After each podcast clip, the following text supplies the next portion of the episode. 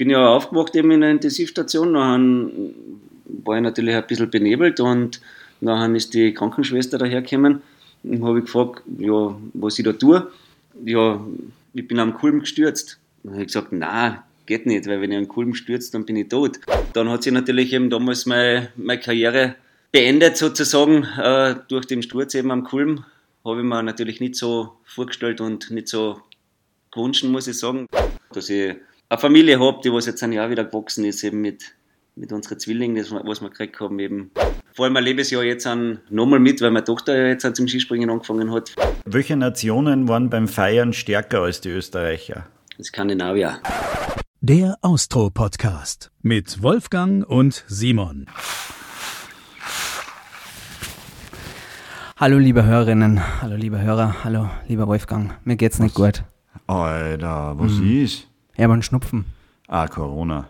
Na, reiner Schnupfen und das Mitte April. Also das ist ja wirklich ein Witz, oder? Was ist denn für Schnupfen? Es ist sicher kein allergischer Schnupfen, aber pff, du bei Schnupfen geht es mir immer so, dass ich da wirklich mich in meine Höhle zurückziehe. Eigentlich bin ich heute gar nicht in Gesprächslaune. Es tut mir leid, Wolfi. Ja, du musst das jetzt total. alleine ein bisschen stemmen. Ja, das mache ich gern. Also ich verstehe das total. Wenn man ja. Schnupfen hat, ist man, ist man einfach nicht in irgendeiner Laune. Na, und ich verstehe auch nicht, warum Schnupfen bei Männern einfach so stark ausfallen muss jedes Mal. Also, wir haben ja wirklich körperliche Schmerzen. Das ist, ja. Die Wissenschaft setzt da viel zu wenig Fokus drauf, dass man das einmal richtig erforscht. Und es trifft die immer dann, wenn man es am wenigsten erwartet. Voll. Passt. Absolut. Man, die, die, man, kann sich das einfach nicht aussuchen und dann immer diese höllischen Schmerzen. Ist unglaublich. Die, die, Stimme ist weg und die Nasen, das. Ja, also da beneide ich dich nicht. Aber sieh mir jetzt vielleicht ein bisschen als pervers veranlagten. Weißt du, was ich wirklich lieb an Schnupfen, wenn der so entsteht und du so einen geilen Schüttelfrost hast? ich hast liebe? Ja, ich liebe Schüttelfrost. Wirklich. Nichts ist oh, schöner, ja. aber es muss ein Schüttelfrost sein zu Hause, ja. Weil, aber, also nicht in der S-Bahn oder im na, Flugzeug. Das ist ganz ungut. Aber so daheim, wenn du weißt, jetzt kriegst du einen Schüttelfrost, machst eine Warmflasche und legst ihn noch ins Bett. Wie behandelst so, du Schüttelfrost? Ach, Gehst du dann in die Badewanne zum Beispiel? Na, oder? Wärmeflasche ins Bett und dann dieses muggelig warme, weißt du, da fühle ich mich so richtig wohl. Da bin ich so, ah, da geht's mir gut. Kennst Drei T-Shirts durchschwitzen, herrlich. Ja, kannst du mir ein bisschen umarmen, halt bin ich so hilfsbedürftig. Nein, ich weiß ja nicht, was du hast. Hast du einen Test gemacht? Äh, noch nicht. Na, dann, dann bin ich froh, dass wir auseinandersitzen. Liebe Hörerinnen, liebe Hörer, aber das soll dem Ganzen keinen Abbruch Nein, und tun bitte heute. bemühe dich ein bisschen, dass du nicht so äh, angeschnupft klingst. Klinge besser jetzt? Nein. Okay, gut. Diese, die das machen. Diese, diese Art und Weise, wie wir jetzt über Krankheiten reden, hat dieser Podcast oder diese Folge gar nicht verdient, weil heute haben wir, würde ich fast mal sagen, sowas wie die A-Prominenz Österreichs bei uns zu Gast, lieber Wolfgang. Ja, er war, er war oft verletzt, aber nie krank. Na, vor allem hat er so viele Medaillen in der Hand, das ist außergewöhnlich. Also er ist mitunter, was sagt man denn, der erfolgreichste, mitunter der erfolgreichste Österreicher. Oh, das, äh, da, da müsste ihr jetzt Vergleiche anstellen, das kann ich jetzt echt nicht sagen. Also fassen wir zusammen. Ganz vorn dabei. Er ist ganz vorn dabei und ich habe immer ein total positives Gefühl mit ihm, weil immer er mir die Weihnachtsferien gerettet hat. Er ist von den großen Schanzen dieser Welt gesprungen.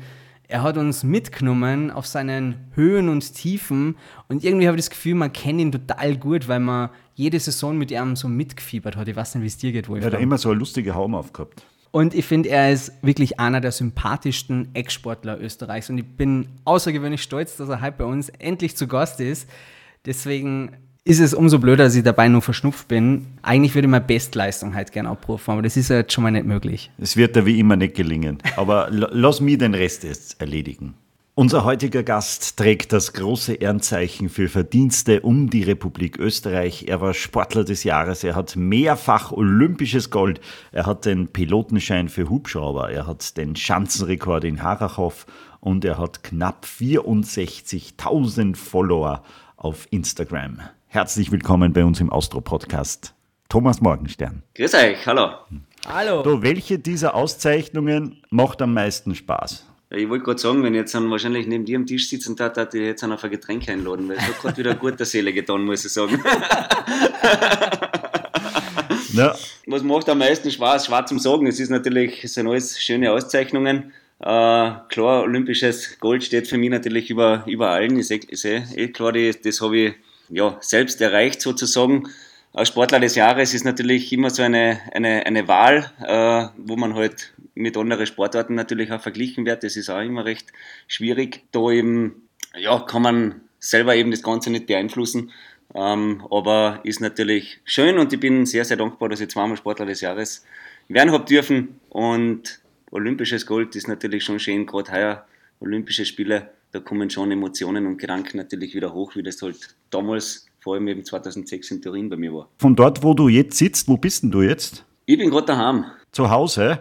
Ja. Wo du jetzt gerade bist, siehst du da direkt hin zu deinen Goldmedaillen? Ha, da jetzt gerade nicht. Nein, ich bin da gerade in einem Büro und da sehe ich jetzt gerade nicht hin. Aber sie sind bei dir zu Hause und haben ein gutes Platzsaal. Die haben ein ganz festes Platzsaal, ja. Weil, weil manche, der, der Markus Rogan hat uns erzählt, seine Goldmedaillen hat er irgendwo, er weiß gar nicht wo, ich glaube, er hat geflunkert. ah, der hat ja nicht einmal goldene, der hat ja nur silberne. Seine Olympiamedaillen.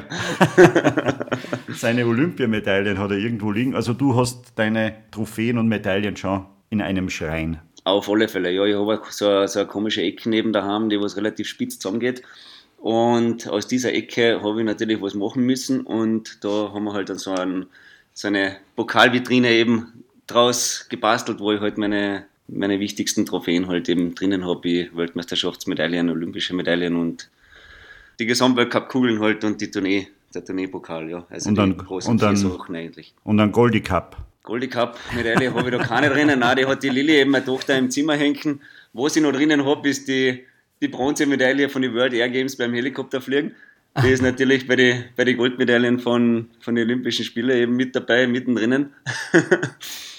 Also alles beieinander, genau. Thomas. Wir haben, benannt, ja. wir haben vorhin gesprochen, der Wolfi und ich, wir haben immer so ein kleines Vorgespräch und ich bin heute extrem verkühlt. Ich möchte mich gleich dafür entschuldigen, ein bisschen verschnupft. Ich wollte dir eigentlich fragen, ob du auch so einen Männerschnupfen kennst, ob du auch leidest, wenn du Männerschnupfen hast, aber dann haben wir gleichzeitig der Vita angeschaut mit den ganzen Stürzen und jetzt ist mir das fast ein bisschen peinlich, wenn ich frage, ob du bei Männerschnupfen auch leidest. Männer, Männerschnupfen ist viel Ärger. viel, viel Ärger wie jeder Sturz.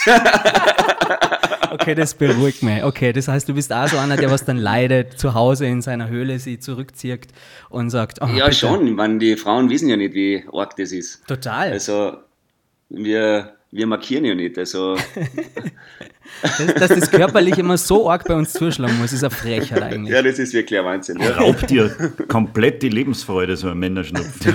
dann will man gar nichts mehr machen.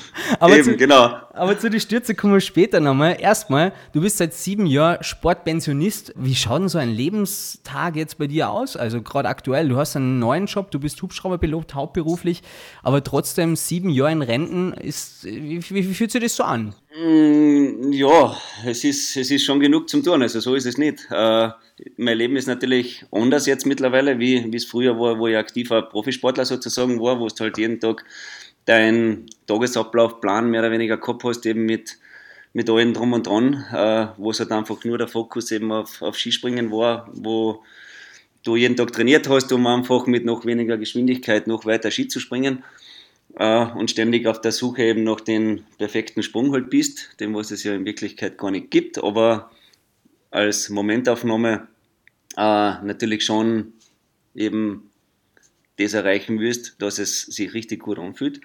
Äh, ja, dann hat sich natürlich eben damals meine, meine Karriere beendet sozusagen äh, durch den Sturz eben am Kulm. Habe ich mir natürlich nicht so vorgestellt und nicht so gewünscht, muss ich sagen, weil vom Alter her hätte ich ja heuer noch dabei sein können in, in Peking eben. Mhm. Äh, aber ja, es war eben an der Zeit, eben Neues zu machen, andere Wege zu gehen. Und da war eben gerade die, die Hubschrauberfliegerei natürlich äh, ein großes Thema eben bei mir, weil ich eben vorher schon meine Pilotenscheine eben gemacht habe. Und dann habe ich gesagt, okay, das ist eigentlich etwas, da finde ich mich wieder, das taugt mir, das macht mir Spaß. Und ja, habe dann einen Berufspilotenschein gemacht und schlussendlich jetzt dann eben mit, mit meiner Firma zusammen mit dem Hinterecker Martin jetzt an, ja, wo wir eben den Hubschrauber halt in die Luft bringen, versuchen und ja, Rundflüge, Personentransporte, Hüttentransporte und so weiter, Filmfotoflüge machen und das will mir kann Und jetzt kann ich wenigstens länger in der Luft sein als wie früher, eben ein paar Sekunden beim Skispringen halt. kann, der, kann der Martin auch fliegen? Der Martin ist dabei, ja, der macht eben den Privatpilotenschein gerade fertig in Frankfurt draußen. Oh, okay. Und wird eben noch sicher, weiß ich nicht, sechs Jahre oder was Fußball spielen und nachher eben, wenn er irgendwann einmal fertig ist und Fußballpensionist sozusagen, nachher natürlich auch im Cockpit von einem Hubschrauber sitzen. Man, dann kann man sich aussuchen, mit wem von euch zwei Wahnsinnigen mal mitfliegen möchte. genau, ja. Auf das kommen wir nur zu sprechen, wie dieses Match äh, stattgefunden hat zwischen dir und dem Martin. Fußball trifft auf Skispringer, ist jetzt erstmal Genau. ungewöhnlich, aber da quatschen wir gleich nochmal drüber. Erstmal, weil du schon angesprochen hast, Olympia, du hättest dieses Jahr auch noch dabei sein China, rein theoretisch, wenn man nach dem Alter geht. Wie sehr juckt's denn immer nur, wenn du vom Fernseher sitzt? Ah, Es wird natürlich von Jahr zu Jahr weniger, ist klar, weil der Abstand einfach immer größer wird. Aber äh, wenn man heuer anschaut, vor allem vierten Manuel, das hat mich irrsinnig gefreut, muss ich sagen. Also hat ja doch jetzt ein, es war einfach immer der letzte Schritt eben auf Stockerl oder zum Sieg oder so, hat er halt nie gemacht und heuer macht er eben mit 36 Jahren eben die, die Silbermedaille in, in Peking. Das war, war richtig, richtig emotional, vor allem weil Manuel natürlich äh, schon aus die von, von, von den Schülerklassen eben früher kennen. Äh, er war immer gefürchtet, wenn er irgendwo auf der Startliste gestanden ist, weil er hat einfach alles zerstört damals und war, war richtig gut, speziell eben in der Schülerklasse. Und ja, es juckt mich natürlich schon. Ich schaue gern Skispringen zu, ich schaue jedes Spring- Springen eigentlich an und fieber da mit. Und speziell natürlich am meisten jucken tut es dir halt nachher, wenn es irgendwo bei einem Großereignis für Schanzentournee oder so, wenn ich da live vor Ort bin in Bischofshofen, Klar. äh, wenn unten ein Fahnenmeer ist, ich meine, das haben wir jetzt halt nicht gehabt aufgrund von Corona, aber wenn man halt die zwei Jahre ein bisschen weg tut, dann habe ich mir schon oft gedacht, bah, lässig war schon da jetzt um den Tunesik mitkämpfen, gib's mir ein paar Ski, da würde ich gerne mitspringen. aber ich glaube, wenn ich alles nachher betrachte, dann ja, bin ich froh einfach, dass ich, dass ich gesund bin, dass mir gut geht, ja, dass ich eine Familie habe, die was jetzt ein Jahr wieder gewachsen ist, eben mit, mit unseren Zwillingen, das, was wir gekriegt haben, eben, oder Sabrina sozusagen gekriegt hat im Im Dezember, Tina und Sarah, Gratulation Genau. erstmal. Danke, Ja. danke. Wächst natürlich auch dahin und das sind natürlich die wirklich wichtigen Dinge im Leben, ja. Dass du überhaupt eine Stunde Zeit hast für uns mit so kleinen Kindern, Zwillingen Ich war, oder vorher, so. ich war vorher eineinhalb Stunden spazieren, ja. ich schnaufe eh immer noch ein bisschen. Okay. Weißt du, bei mir geht es da ein bisschen ein Higel auf oder zum Schluss und dann ist mit zwei natürlich und die werden ja von Tag zu Tag ein bisschen schwerer.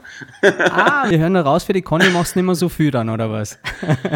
Für die, für die Condi habe ich nie so viel gemacht. Hey, hallo, das ist Skispringen, da fährt man bergab und dann springt man, ne? Also, Naja, aber muss man nicht rundum fit sein? Also äh, so ein bisschen Ausdauer? Jawohl, schon. Sicher. Also ich meine, Ausdauer jetzt in dem Sinn ist jetzt natürlich nicht on top bei uns. Natürlich eine gewisse Grundlagenausdauer, die, die trainierst schon. Aber ansonsten geht es natürlich um viel Schnell Schnellkraft, Koordination, Spritzigkeit eben. Da ist natürlich, was weiß ich, lange Radleinheiten oder Berggehen oder so, wo jeder Schritt einfach langsam ist, sozusagen nicht unbedingt jetzt förderlich, aber klar ein bisschen lockerer hintraben und locker laufen, das haben wir schon gemacht oder ist natürlich schon ähm, ein Trainingsplan, aber wie gesagt, ich war nie der, der Oberfan von Ausdauersport, da ist eher der, der Goldi, der was da die Latten hochlegt, ja. Die Sprunglatte sozusagen, okay. genau, ja. Bist du noch 2014, nach deinem Karriereende, eigentlich nochmal von einer Sprungschanze gesprungen? Nein, ich habe damals eben, ich glaube, das 17. September oder was war das? Oder 16. eben meinen letzten Sprung in Stamms eben gemacht bei den, beim Trainingskurs. Und seitdem eigentlich, ja, war ich nie mehr auf der Schanze. Nein. Wahnsinn. So ein abruptes Also, ich war schon auf der Schanze, aber, aber nie mehr, dass ich runtergesprungen bin, sagen wir so. ja, ja. Es hat mich noch nicht mehr so gereizt, also da jetzt dann einfach hier und da einmal von der Chancen runterzuspringen, wenn man ewig oder das ganze Leben eigentlich versucht, das Ganze in Perfektion zu beherrschen und nachher sich natürlich auch der, der Körperbau verändert, ich habe ja ein bisschen was zugenommen auch. Und so spritzig bist du nachher auch nicht mehr. Und wenn ich nachher eben schon mit 10 km/h dort schon vorbeifahre, wo ich mir sonst die Ski angeschnallt habe, äh, dann, da- dann fühlt sich das halt nachher einfach nicht mehr so gut an. Und da habe ich gesagt, na, Skispringen ist für mich mit diesem Tag sozusagen erledigt. Und ja, bin sehr viel auf die Ski trotzdem unterwegs, aber eher halt im alpinen Sektor jetzt an. Und das macht mir Spaß, da kann ich jederzeit eben Skifahren gehen und Ist, ist lustig, wie man, wie man das dann auch weiß, dass man für sich selber dann entscheidet, so, äh, das war es jetzt für mich. Irgendwie habe ich jetzt das Gefühl, es geht nicht mehr, ich bringe es nicht mehr und es zahlt mir auch nicht mehr und dann für sich den Schlusspunkt setzt. Du hast ja dann auch nie gedacht, ah, na, vielleicht hätte ich doch noch weiter tun sollen, oder? Na, es war schon klar, also eben nach, nach den Olympischen Spielen dann in Sochi, wo ich dann eben zurück ins Krankenhaus bin und die Rehabilitation sozu- sozusagen weiter fortgef- fortgeführt habe, war das Ziel natürlich klar, ich möchte 2015 in Falun bei der, bei der Weltmeisterschaft dabei sein und habe eigentlich jegliche, jegliche Energie eben eine, eine, eine, eingesetzt eben in, ins Training, in die Vorbereitung damals im Sommer. Aber es war einfach, ja, es, ich habe noch nie gespürt, dass Skispringen so anstrengend sein kann. Ich war ja einfach fetzenblau, kann ich mal sagen, nach, nach, nach jeder Trainingseinheit, weil es mir einfach mental so ausgebrennt hat, mhm. weil einfach jeder, jeder Sprung Überwindung war und jeder Sprung mental einfach irrsinnig anstrengend war. Und dann ist es einfach mit dem Zugang, den was ich sonst gehabt habe, einfach drauf losspringen, Freude am Sport zu haben, an die Grenzen natürlich, ans Limit zu gehen. Das war ich nicht mehr bereit und das hast du aber einfach müssen, weil es sind die Jungen natürlich von unten auf nachkommen, die sind ausradiert, ohne Rücksicht auf Verluste und wenn du da nicht mitmachst, natürlich nachher bist du irgendwann einmal ja, sowieso weg und irgendwo hinten rum, ähm, wo du dann ums Finale herum kämpfst und das war nicht der Anspruch, den was ich, was ich, was ich, was ich gehabt habe.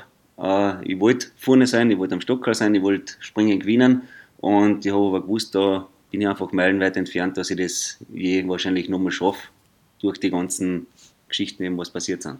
So wie das äh, für einen Thomas Morgenstern auch sich schließlich gehört, bitte immer vorn gewesen. Du ähm, kannst dich nur an deinen aller, aller, allerersten Sprung erinnern? Oh, mein aller, allerersten Sprung. Und wie weit war der? Nein, wo, wo, an was ich mich erinnern kann, ist an, glaube ich, meinen ersten Wettkampf in Felden war das damals. 1996. Wie alt warst du da? Äh, Ach so, zwölf. Neuneinhalb. Ah, neuneinhalb, Entschuldigung. Zehn. Zehn wäre ich da schon gewesen sein, weil das war im Winter nachher. Da bin ich aber noch mit Alpinski gesprungen, glaube ich. So normal mit Skischuhe und allem drum und dran, also nicht einmal so. Ja, du fängst ja an mit, mit, du fängst ja an mit Alpinausrüstung. Das heißt, ah, okay. du, zuerst, zuerst, lernst du überhaupt einmal Skifahren ja. irgendwo und dann fängst du mal zum Springen an, dann eben mit, mit Alpinski und dann wachsest du sozusagen eine in Richtung Sprungski, Sprungbindung. Das ist natürlich noch der größte Step. Vor allem erlebe ich es ja jetzt nochmal mit, weil meine Tochter ja jetzt zum Skispringen angefangen hat vor vier Wochen ungefähr. Die ist jetzt an eben auch eine. Ja. Wow. Und hat jetzt einen, war jedes Jahr eigentlich beim Goldie Cup dabei und ja, heuer wollte sie halt unbedingt nachher schon auf die große Chancennummer. Also sozusagen auf die 15 Meter Chancen, also die große für sie. Wow. Also sie springt schon 15 Meter. 15 Meter Chancen, ja. Wow. Personal, Best, Personal Best momentan beim Wettkampf in Aachen mit, glaube ich, 13 Meter sie gesprungen. Wow. Wow. Zieht das, das du da anders mit? Als alles, schon, alles, alles, alles schon mit Sprungski und Sprungbindung. Wahnsinn. Ich ziehe da auf alle Fälle mit. Also, wo sie das erste Mal runtergesprungen ist mit eben Sprungski, Sprungbindung. Weißt du, die haben keine Kanten, die sind zwei Meter lang schon bei ihr. Die Bindung natürlich, was hinten aufgeht, du bist nicht fix verbunden, so wie mit einem Alpinski, was ihr ja kennt. Da habe ich schon fast nicht umschauen können. Also, war das war schlimmer spannend. als selber springen? Ja, war schlimmer als selber springen, ja. Und hat sie Talent? Zuschauen ist eh sowieso immer schwieriger als wie, wie selber aber hupfen, weil du viel was am meisten mit, weil du es nicht selber in, unter Kontrolle hast natürlich. Ja, klar. Hat sie, hat sie Talent? Oh, das werden wir sehen, was der, man, sie ist neun Jahre alt. Da ist noch so ein langer Weg, was da, was da bevorsteht. Erstens muss er mal äh, das Wichtigste natürlich auch Freude haben an der ganzen Geschichte und das hat sie. Also sie springt wirklich sehr, sehr gern. Was sie nicht interessiert, ist Fernschauen, Skispringen. Das mag sie überhaupt nicht. Äh, sie hat gesagt, sie springt einfach lieber selber. das macht einfach mehr Spaß, als wieder zuschauen, wie die anderen springen. Aber ja, ich meine, Voraussetzungen hätte sie auf alle Fälle, muss ich sagen. Körperlich, sprungkraftmäßig. Aber der Wille muss halt vorhanden sein und gerade nachher in, der, in dem Alter, wenn es halt nachher schwierig wird, wenn nachher die Pubertät kommt, gell, da muss man halt nachher dranbleiben und dann kann sich erst außerkristallisieren, in was für Richtung dass es weitergeht. Bist du der Eislaufpapa? Man sagt immer so Eislaufeltern, die ihre Kinder zum Erfolg äh, quasi drillen. Bist du so einer oder sagst du, ich lasse sie gewähren, sie soll ihren Weg machen und äh, genau das finden, was ihr Spaß macht? Na, drillen tue ich sie gar nicht. Also, wie man gesagt, sie soll das machen, was ihr Spaß macht. Sie soll eben verschiedenste Sportarten ausprobieren und eben das finden, eben, was ihr am meisten taugt. Das war bei mir nichts anderes bin auch zu nichts gedrillt worden in meiner, meiner Kindheit. Habe ich mal Fußball gespielt, Skifahren, Langlaufen, dann eben Skispringen, weil ich halt einfach hinter dem Haus die ganze Zeit Chancen gebaut habe mit meinem Nachbar. und dann hat sich halt ergeben. Und ja, wir haben keinen Skispringer in der Familie. Und da war ich eben nachher der Erste und habe das nachher durchgezogen. Viel Glück gehabt, natürlich auch, halt mir auch, was das anbelangt, im, im, im Training zum Beispiel bei ihr natürlich heraus. Also da schaue ich, dass ich so weit wie möglich weg bin. Ich meine, ich schaue mir schon an die Sprünge an, klarerweise. Aber noch tue ich eben ein bisschen Ski aufgetragen helfen, weil es ja doch ein weiter Weg ist, da auf die 15 auf, so wie unbedingt auf die 30er, weil da oben eben ein, ein Liftausstieg ist. und ja, das wird halt nachher im Sommer nachher passieren. Du kannst endlich von der 30er springen und Lift fahren. Ist aber interessant, dass sie die Geschichte sozusagen wiederholt. War das bei dir dann gleichermaßen so? Also von der 15 Meter auf die 30 Meter, man hat sich dann gesteigert. Ich habe gelesen, das äh, Skigymnasium in Stams ist für die nie in Frage gekommen, weil du wolltest immer in der Nähe deiner Eltern sein. Wie war denn dein Werdegang nochmal, wenn du so rückblickend zurückschaust? War der genau richtig so, wie der passiert ist? Ja, ich glaube, das war ganz richtig so, wie er passiert ist klar, du fängst einmal auf kleine Chancen an, eben auch 15 Meter Chancen, dann 30 Meter Chancen und dann entwickelst du die halt auf über die, über die Zeit, über das, wie du halt deine Technik natürlich entwickelst und verbesserst und halt auch sicher überspringen kannst, weil du kannst erst äh, auf eine nächstgrößere Chancen gehen, wenn du einfach einen sicheren Sprungstil hast, sozusagen. Und klar, ich meine, Skigymnasium Stamms war, war, war, war immer ein Thema, bis zu dem Zeitpunkt, wo wir in Kärnten eben das Schulsportleistungsmodell gekriegt haben, sozusagen im Spital. Das war für mich perfekt. Also, ich gesagt, ich möchte daheim bleiben. Ich habe alles zum Trainieren daheim. Ich habe jetzt keinen riesen Vorteil, wenn ich jetzt in Stamms bin, weil ich muss es sowieso selber machen, meinen Weg. Und wenn ich gut genug bin, dann wird da irgendwo kein Weg vorbeiführen. Dann springe ich mir eh selber in die, in die Mannschaft rein, sozusagen. Und habe eigentlich von der Unterstufen zur Oberstufen nichts ändern müssen, sondern einfach nur einen Stock höher gehen. Das heißt, ich bin ein Jahr im Prinzip ins gleiche Gebäude ins Spital gegangen, habe meine gleichen Freunde eben daheim gehabt, äh, war in zehn Minuten daheim mit dem, mit dem Bus, habe meine Mama daheim gehabt, die was mich sensationell bekocht und bewirtet hat. und ja, einfach Familie und das war für mich einfach wichtig und mein, mein, mein, mein Rückhalt da, muss ich sagen, ohne dass ich dass ich halt nicht auf blöde Gedanken komme. Und wenn du irgendwo in einem Internat natürlich bist, äh, ist das natürlich oft ziemlich vorprogrammiert, dass da äh, ja. Ich war im Internat. Ich war im Internat. ja, dann kennst du dich aus, ja. ja Entschuldigung, klärt mir mal ein bisschen auf, ich war nicht im Internat. Was passiert da so? Ich war nicht im Internat, aber ich kann es so hören sagen. Was haben sie dir erzählt, Thomas? Ich kann sagen, ich war dabei. Warst du auf der richtigen Seite oder auf der falschen?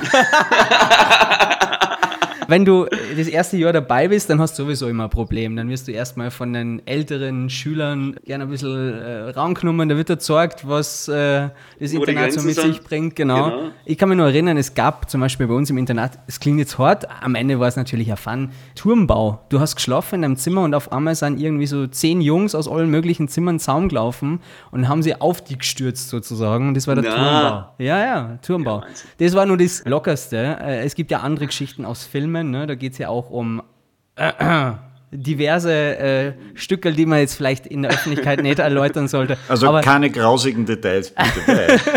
aber das ist bei mir zumindest nie passiert, das kann ich wirklich sagen. Aber ich weiß nicht, was du gehört hast, Thomas, bei euch da. Nein, es ist sicher eine prägende Zeit, also ein Internatleben, glaube ich. Man entwickelt sich natürlich auch selbst weiter, weil man einfach auf sich selber gestellt ist. Aber Voll. ich glaube, ich war nie der Typ gewesen. Mir hätte es eher, ich war eher daran zerbrochen wahrscheinlich, wenn ich jetzt einmal meine Heimat und mein Umfeld nicht gehabt hätte. Und bin einfach gern daheim und deshalb war das nachher eigentlich recht eine schnelle Entscheidung, dass ich meinen Weg im Spital sozusagen fortsetzen werde. So, dann warst du da in der Schule und hast äh, nach und nach die Steps nach oben vollzogen. Und wann ist es dann endlich mit dem World Cup losgegangen? Hat man das immer dann vor Augen? Ist man da immer so fokussiert? Wartet man drauf, dass man dann endlich drankommt? Wie, wie ist das äh, Prozedere da ganz genau? Na, das ist bei mir brutal schnell gegangen eigentlich, muss ich sagen. Ich bin 2001 in ÖSV C-Kader gekommen, habe da eigentlich relativ gut Fuß gefasst, auch in die, äh, bei den Austria Cups und nachher auch bei den Alpe Adria oder Alpen Cups haben die damals geheißen, äh, die ersten internationalen Bewerbe, eben wo die Alpenländer halt sich untereinander an Cup sozusagen ausgesprungen haben. Ich war aber nie der absolut mega Beste jetzt an in meiner Kindheit. Also ich habe immer, ich hab immer so einen Kontrahenten gehabt. Also das war in der Kinderklasse eben äh, der Kuglitsch Martin, das war noch in der Schülerklasse der, der Tschuschnik Luki und das war noch im World Cup der Schlierenzauer Gregor. Mhm. Also es war eigentlich immer so ein, so ein Buddy da der was mich brutal gefordert hat, äh, der was immer so, so, so, so ein Nuance eben vielleicht besser war zu dem Zeitpunkt. Und ich habe nachher eben recht schnell so einen, so einen Riesensprung eben gemacht. Das war dann eben im Jahr 2002. Hätte dort eben beim Sommer Grand Prix in Innsbruck starten sollen. Habe aber nachher bei der, nach der Mannschaftsführersitzung statt der Startnummer, keine Ahnung, XY, eine Vorspringer-Startnummer drüber gezogen gekriegt, weil ich eben, eben nicht starten habe dürfen, weil ich noch keinen Continental Cup-Punkt gehabt habe. Der mhm. Continental Cup ist sozusagen der B-Weltcup, wo die, was halt schlecht beim Weltcup sind, dort eben sich messen und noch eben das Sprungbrett den Weltcup halt noch schaffen. Den Punkt habe ich noch nicht gehabt, habe ich natürlich beim Sommer Grand Prix auch nicht mitspringen dürfen. Dann wollte ich unbedingt eben so schnell wie möglich einen Continental Cup springen, noch im Sommer. Ja, ist nicht gegangen, aus diversen Gründen, keine Ahnung. Und bin nachher bei ersten, beim ersten Continental Cup in, in Lachti nachher am Start gewesen. Bin dort gleich Zweiter geworden und am nächsten Tag eben Erster. Hm. Und der Haferle Matthias damals, der was noch neben ein Servicemann von uns war, äh, der hat dasselbe erreicht. Also der ist Erster und Zweiter geworden. Der ist nachher zum Weltcup nach Engelberg einberufen worden. Das war nachher vor der Vierschanzentournee der letzte Wettkampf. Und ich bin dann nach Liberec gefahren und habe dort eben auch noch zweimal gewonnen in Conti Cup. Habe nachher das Ticket für die Vierschanzentournee gekriegt. Bin nachher in Oberstdorf 2002 eben habe ich mein, mein Weltcup-Debüt geben dürfen. Und es war natürlich ein Oberwahnsinn. Ich war 16 Jahre alt. Auf einmal mit den ganzen Stars sozusagen, mit den ganzen Vorbildern meiner, meiner, meiner Kindheit auf einmal zusammen in einem Team. Eben Goldberger, Wiethölzel, Höllwart, Horngacher, die waren da alle dabei und Schwarzenberger. Und dann bist du mit dem Goldi im Zimmer auch noch. Das, das war schon eine geile Geschichte einfach. Und habe nachher eine, souveräne Vier-Schanzentournee bin angesprungen und bin nachher nach der Tournee nach, nach Liberec gefahren zum nächsten Weltcup. Und Liberec war damals zu dem Zeitpunkt meine absolute Lieblingschancen, weil ich dort ja im Continental Cup eben zweimal gewonnen habe. Äh, jetzt bin ich da mit breiter Brust natürlich angereist ja. und habe noch an dem fünften Weltcup-Springen meinen ersten Weltcup-Sieg erreichen dürfen. Wahnsinn. Und das war natürlich ein Wahnsinn. Mega, dann, großartig. Da, da ist eine nette legendäre Geschichte gewesen, eben mit dem Goldi halt da, wo ich halt das, das Weltcup-Springen gewonnen habe, ins Zimmer gekommen bin ähm, und gesagt habe, ach Goldi, hey, ich habe heute ein Weltcup-Springen gewonnen, sollte man schon ein bisschen feiern, oder? Äh, ob er mit mir halt geht auf ein Bier oder so. Ich habe eh nichts vertragen, aber Bier anstoßen auf dem Weltcup-Sieg kehrt sich, kehrt sich normalerweise schon. Ja, er, er, muss, er muss noch dehnen. Ja, passt. Dann bin ich halt allein runtergegangen, nach einer halben Stunde bin ich wieder retour gekommen. Jetzt bist du schon wieder da, hat er gesagt. Dann habe ich gesagt, ja, passt schon, reicht. Aber eins sage ich dir, Goldi, irgendwann wirst du auch wieder ganz oben stehen. das war meine Ansage gleich. Vom 16-Jährigen, weißt du? mit dem Bierintus, mit dem einen Bierintus, mit dem Seil. Genau. Das wundert mich schwer, dass der Andreas Goldberger da nicht mitgegangen ist, sondern lieber gedehnt hat. Da hast, du in einer, da hast du in einer ganz äh, schwachen Minute erwischt. ja, wahrscheinlich, ja. Ich habe gar nicht gewusst, dass ihr im Doppelzimmer habt liegen müssen. Also, dass da immer Zweierbelegung war. Wo wollen wir haben immer Zweierbelegung gehabt, ja. Boah, das ist aber auch nochmal anstrengend zusätzlich. Und da sind immer nur Leistung. Nein, das passt, das, das, das, das passt gut. Also, du, das schweißt natürlich zusammen, muss ich sagen. Du kannst dich austauschen untereinander. Es zieht sich nicht jeder noch ansonsten irgendwie zurück in sein Zimmer, sondern du hast deine Teamkollegen eben, mit denen du halt im Zimmer liegst. Ist ja nachher auch nicht immer der gleiche. Wie gesagt, der Goldi hat ja noch einmal aufgehört, nachher war ich lange mit dem Kofland eben im Zimmer, nachher mit dem Leutzel Wolf lang im Zimmer, mit dem Höllwart Martin. Also, das waren so meine, meine Kompanen. Auf die, die Oldstars, wo ich natürlich das eine oder andere mitnehmen habe können, habe ich schon ganz gut gefunden immer, ja. Wird das bestimmt oder, oder könnt ihr euch das selber aussuchen, wer mit wem? Aber ich glaube, das ist bestimmt der Trainer, gell? der tut immer gern jung und alt und so und routiniert. Nein, das kannst du grundsätzlich aussuchen, also das ist jetzt nicht so genau. Äh, der, der Reinfried Herbst hat erzählt, er, er hat wenigstens Business fliegen dürfen, wenn er, wenn er eine Medaille gemacht hat. War das bei euch dann auch so? ah, um ehrlich zu sein, am Anfang nicht. ähm, ich habe so am Anfang, also wir, wir, wir, haben, wir haben nicht viel Businessflüge gebraucht. Also es war eigentlich nur der, der Überseeflug, entweder eben nach, nach Amerika oder nach Japan. Ich habe mir das immer selber gezahlt, muss ich auch dazu sagen, weil ich einfach gewusst habe, okay, ich möchte dort ausgerostet ankommen, nicht irgendwo hinten drinnen 10, 12 Stunden eingepfercht, weil ich muss ja drüben eine Leistung bringen. Und du bist eh ein paar Tage eben in Japan, also du fliegst meistens am Mittwoch um und am, am Montag geht es wieder heim. Da so quasi das, das, das, das, was das Ticket kostet, springe ich mal schon wieder einer. wenn es wenn's, wenn's, wenn's, wenn's gut läuft. Und das war nachher eigentlich meistens der Fall. Ich bin in Japan eigentlich immer sehr gut gesprungen und war sehr erfolgreich dort. Mit der Zeit nachher hat es der Skiverband nachher auch übernommen. Da hast du, glaube ich, müssen sein unter die 10 im Gesamtweltcup. Ah, sechs, also dann, ein ähnliches. Dann ja. hast du das Business-Class-Ticket gekriegt. Okay. Was ganz eine coole Geschichte ist auch noch, ich rede eh nicht zu viel, oder? Nein, überhaupt nicht, ganz im Gegenteil, wir können da ewig zuhören. Nein, weil ja. es jetzt um die, um die Business Class eben geht. Das haben wir einmal gehabt, da war ich, war wir in Tokio eben in Narita, am internationalen Flughafen, am, am, am Flughafen halt beim Gate. Und Hofverwalter war halt drüben auch, als FIS-Renndirektor natürlich damals. Und ich habe einen recht einen guten Draht zu ihm, weil er kommt ja aus meiner Heimatgemeinde eben, auch aus Seeboden gebürtig.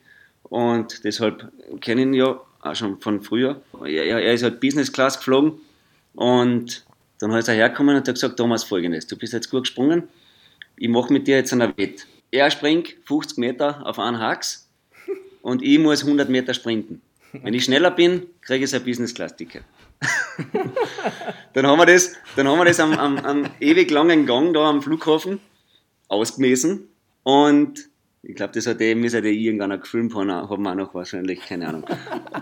ja, schlussendlich habe ich ums, um eine Einzahl gewonnen, das Nein. Ganze. Und haben nachher tatsächlich das Business Class Ticket von Hofer Walter gekriegt und er ist hinten drin gesessen in der Holzklasse. und wer sich ewig, ewig geärgert haben, allein, dass er, dass er nämlich auf die Idee gekommen ist. Ich war ja nicht einmal Ja, ja das, ist normalerweise, das ist normalerweise als Schmäh, den kannst du normal nicht gewinnen. Also, als 100 Meter Läufer, weil der 50 Meter Hupfer sozusagen äh, eigentlich immer schneller ist. Und ich weiß es nicht. Entweder habe ich ein bisschen beschissen und bin ein bisschen weiter vorgegangen. äh, kann auch sein. Du warst oder, ich war zu, oder ich war zu dem Zeitpunkt einfach ja, auf Usain Bolt Niveau und bin da bin da relativ schnell unterwegs gewesen. Ja. Jetzt muss der Hofer über uns, über den Austro-Podcast erfahren, dass du vielleicht sogar geschummelt hast damals. Aber egal. Das ja, das habe ich, hab ich offiziell noch nie gesagt, das stimmt. Ja. Sehr gut. Ähm, meine Frage in Bezug darauf, plötzlich mit diesen Idolen aus der eigenen Kindheit konfrontiert zu werden. Plötzlich bist du mit denen in einem Team, das sind plötzlich deine Arbeitskollegen.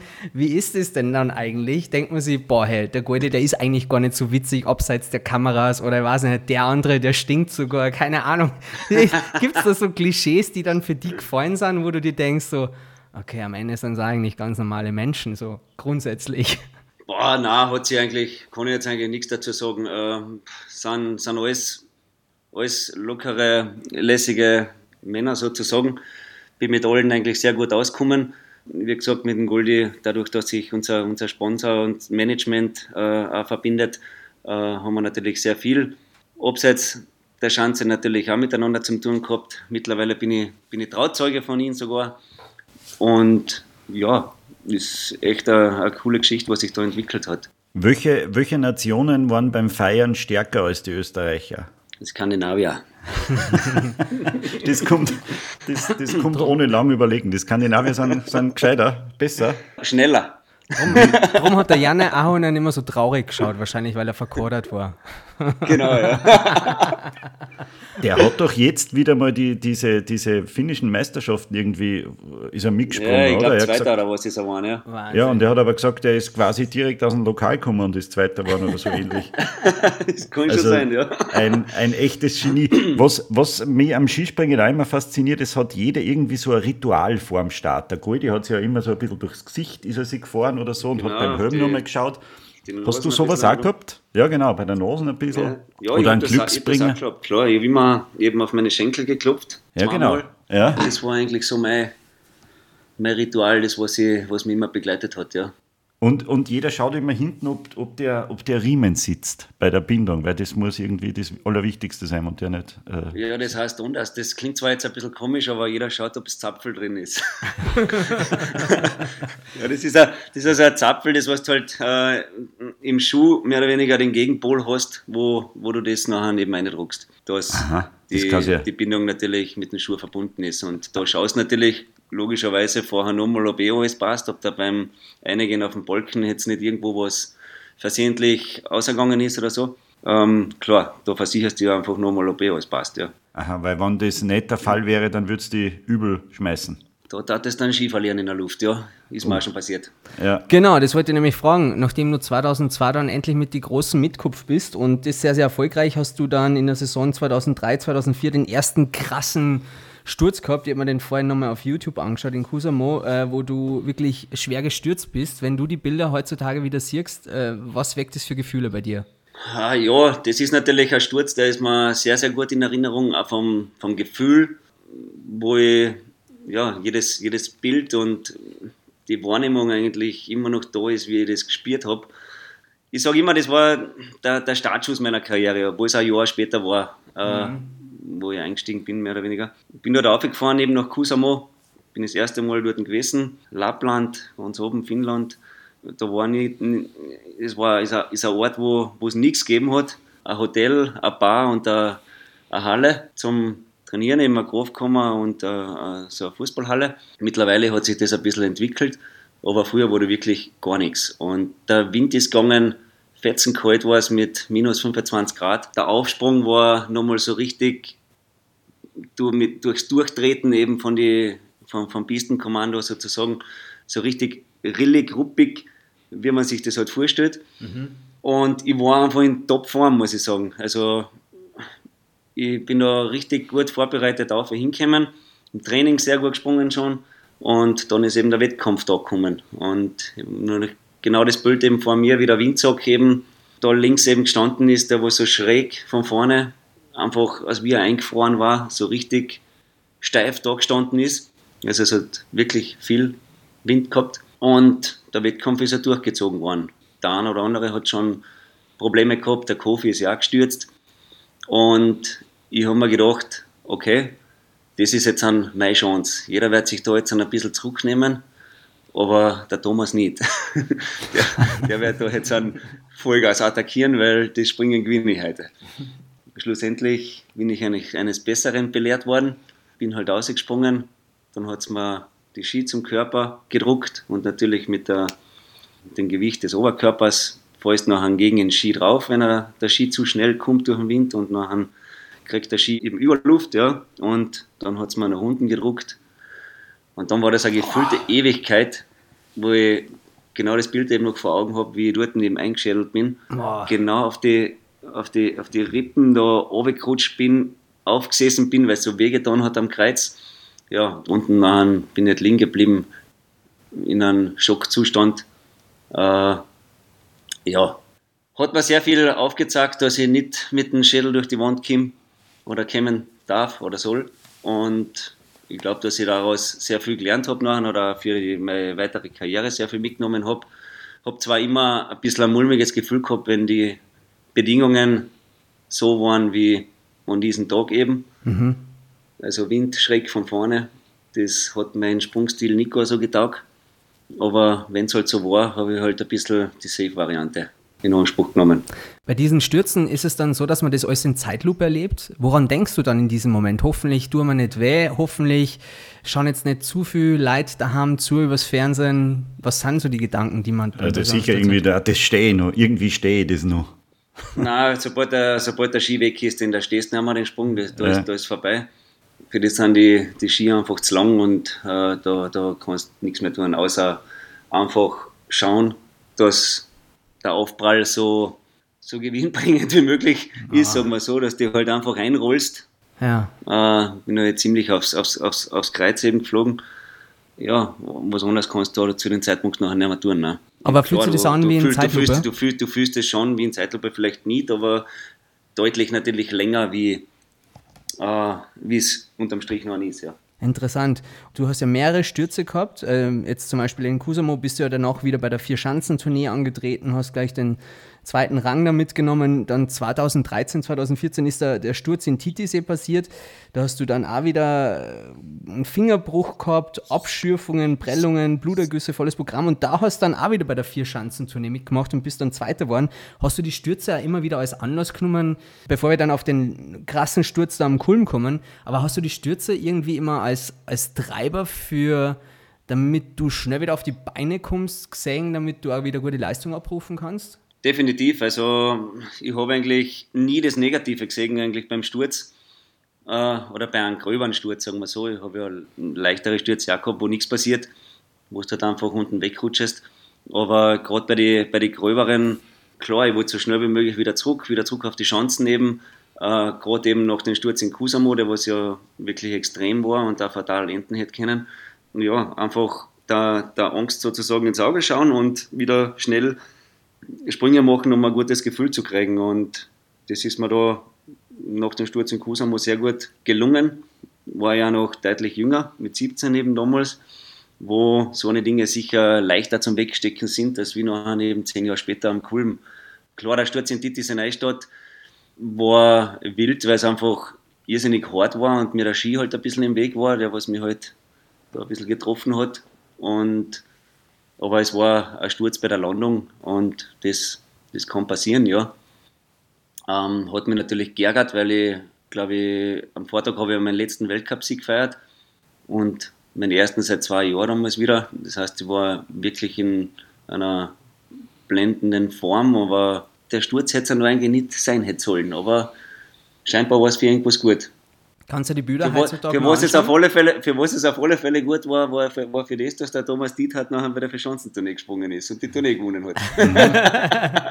da hat er hoffentlich Danke gesagt dafür. Aber Selbstverständlich, ja. Kannst du die Bilder heutzutage noch anschauen oder weckt es Erinnerungen, wenn du dir das anschaust? Kannst du es überhaupt anschauen? Wenn du jetzt auf Na, mittlerweile kannst du mir schon anschauen, klar. Also, ich habe mir den Sturz von, vom Kulm natürlich jetzt an, am Anfang nicht so oft angeschaut. Ja. Äh, ich habe ihn natürlich analysiert, weil ich wissen wollte, was passiert ist. Der Unterschied eben zu den ganzen Stürzen und der, was am Kulm passiert ist, ist halt der, dass ich dort eben überhaupt keine Erinnerung habe. Äh, das heißt, der, der Sprung existiert nicht in meinem Leben, in meiner Gedankenwelt und in meiner Gefühlswelt.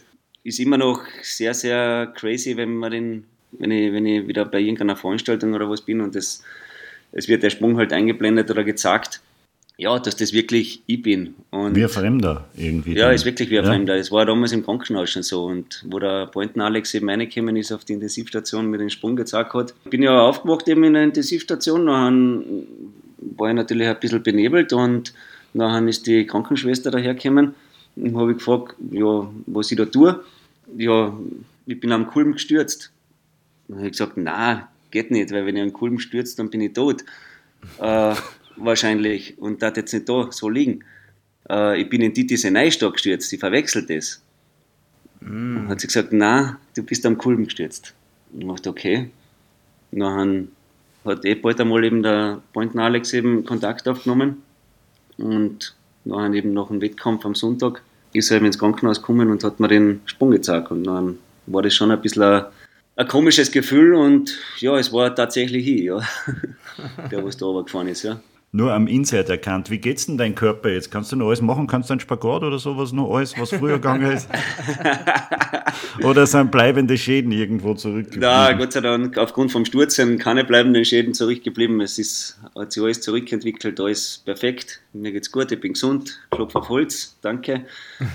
Ja, verändert hat sich natürlich einiges von meinem Körper, also so beweglich bin ich nicht mehr. Der, der Andreas Goldberger zeigt uns immer am Tennistrainingslager, dass er noch sehr gute Sprungkraft hat. Er kann zum Beispiel immer auf die Bar aufspringen. Kannst du das auch? ja, Mit wie viel Promille? Zu, ab und zu hat er halt noch ein aufgeschieftes Schienbein oder so, wenn ja. es sich halt nicht mehr ausgeht. ja, das stimmt, die Bars werden immer niedriger, das stimmt natürlich. Ja. Aber das, was du tatsächlich in deiner aktiven Karriere gemacht hast, war natürlich außergewöhnlich. Was du geleistet hast, war außergewöhnlich. Ich habe jetzt nur Gänsehaut, wenn ich mal ja, wenn ich so zurück mir erinnere an die Winterjahre, äh, du hast uns da immer irgendwie das Leben versüßt mit deinen Erfolgen. Es war immer interessant und, und imposant, dir zuzuschauen. Ja, generell, die Skispringer waren doch immer unsere Wahnsinn, Helden im Winter. Voll. Ist, also die vier Schanzen, nee, die haben wir die Weihnachtsferien gerettet, muss ich ehrlich sagen. Sonst war das stinkend langweilig gewesen. Und es war großartig, was ihr da gemacht habt. Und du vor allem natürlich. Wie viel Raubbau hast du denn an deinem Körper vornehmen müssen, um solche Leistungen abzurufen? Ich erinnere mich ja schon immer wieder zurück dran, wenn man euch in der Luft, in der super Slow Motion gesehen hat, da ist ja der Skianzug immer so gewabert. Gell? Also bei, bei euren Körpern, da war ja, es war gefühlt der Skianzug sehr, sehr weit.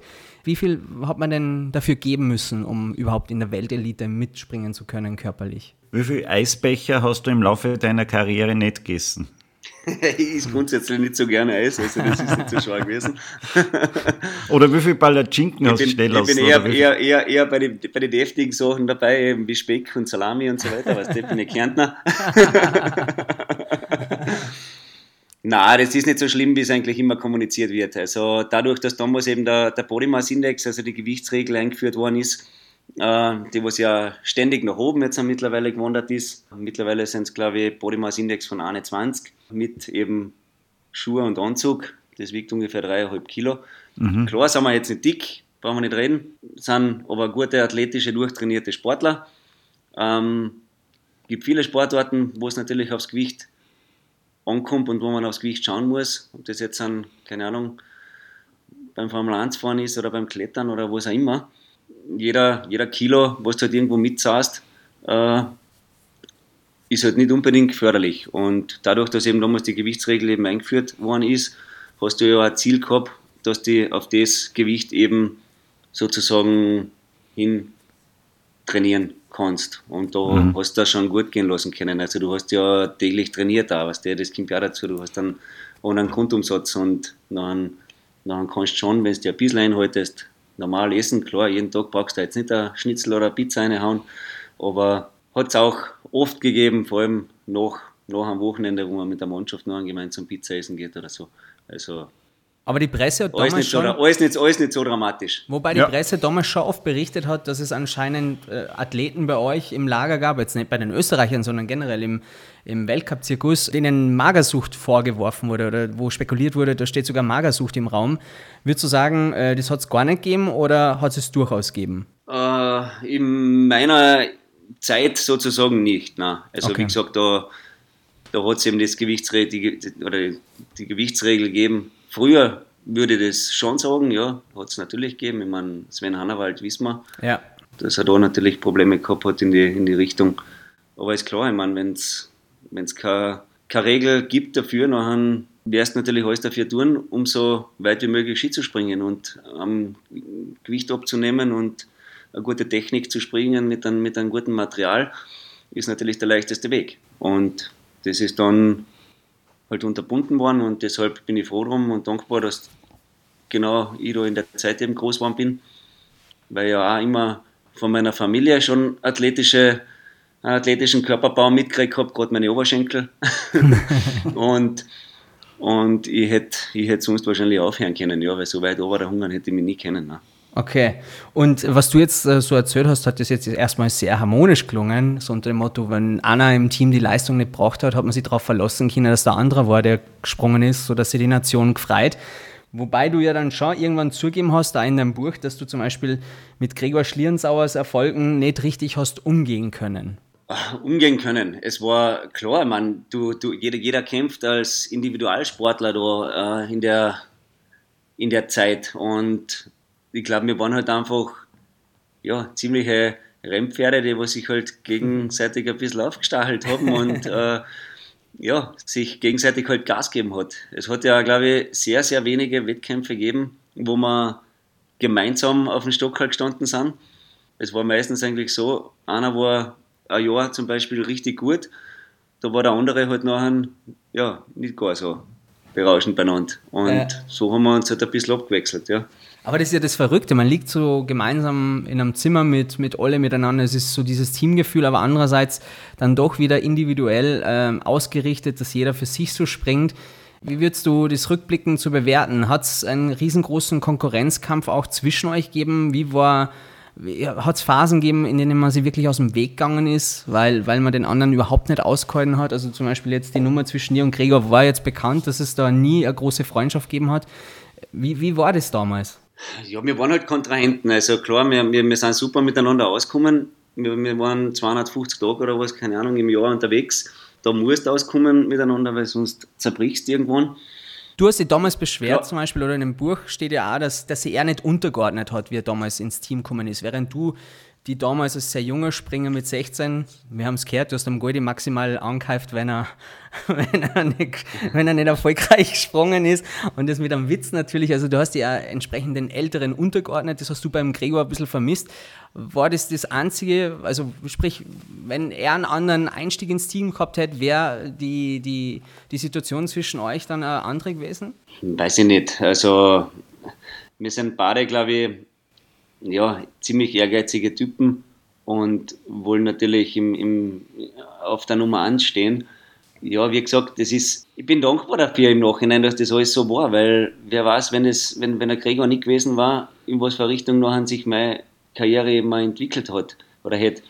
Und so war einfach immer der Ansporn da, wenn du irgendwo auf einen Trainingskurs schon gefahren bist, du hast dich mit ihm messen können und, und gegenseitig. Und äh, ich sage immer, wir sind ein Team, wir sind aber trotzdem Individualsportler, äh, aber wir gehen gemeinsam bis in den 9. Stock auf und oben im 10. kann dann jeder das machen, was er will und soll seine, seine Bestleistung bringen. Und der, was an dem Tag halt nachher der Bessere war, der ja, hat es nachher in dem Sinne auch verdient. Und klar ist es nachher, wenn zwei so eine Leute halt nachher zusammenkommen, nicht immer, nicht immer einfach ja, im, im Umgang, aber es ist viel natürlich auch aufgebauscht worden, was das anbelangt. Und wir haben uns viel ausgeredet, auch im Nachhinein. Und wir verstehen uns gut, wir schreiben uns so auch noch hier und da oder telefonieren. Also ja, das passt alles.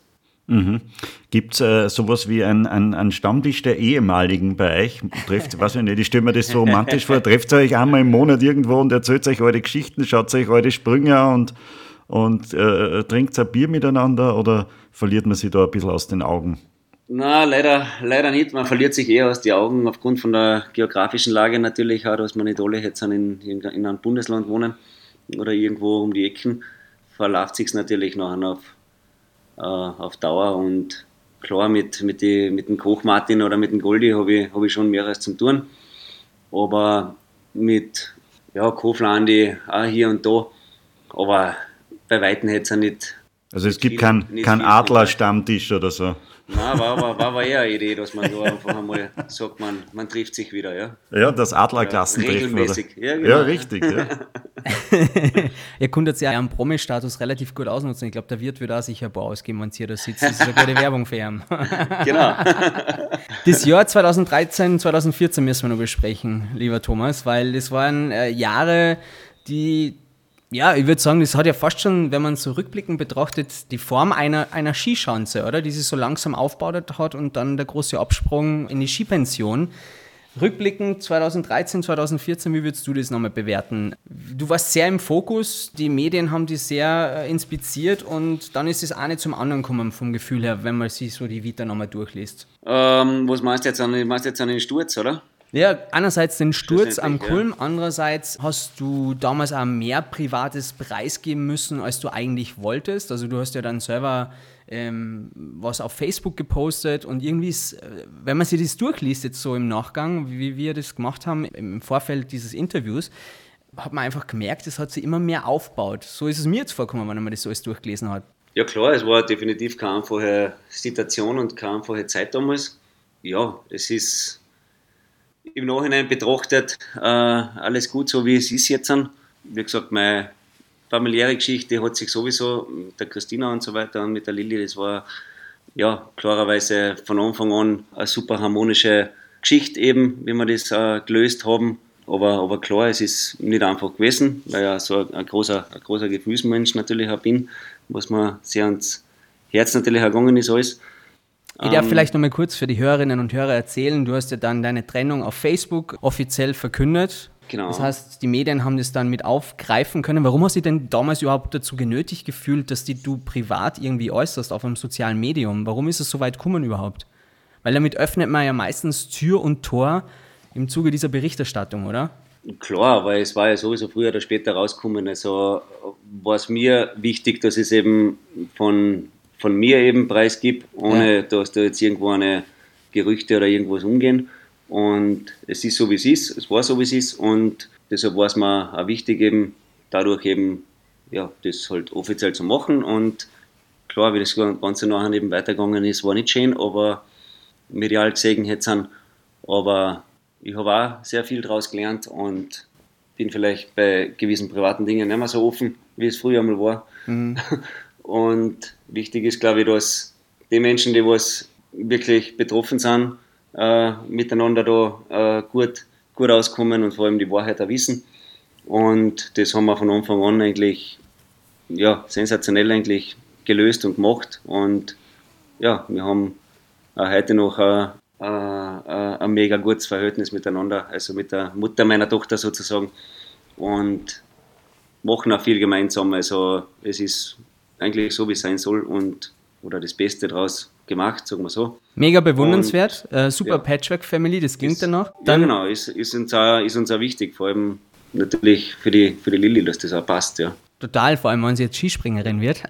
Genau. Du bist dann in die Sommervorbereitungen für Skispringen gegangen und dann ist eben dieser Sturz in Titisee gewesen. Dann bist du bei der Vier Schanzen zunächst Zweiter geworden, trotz dieses Sturzes. Und dann war das Skifliegen am Kulm im, im Januar 2014 dann.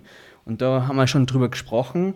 Und trotzdem bist du dann einen Monat später zur Olympia geflogen. So, und da bist du dann antreten und hast Süber mit dem Team nochmal geholt. Das ist wieder da, wo wir vorhin schon mal drüber gesprochen haben. Irgendwie waren deine Stürze immer Anlass für eine Medaille oder zumindest für einen unglaublich guten Platz.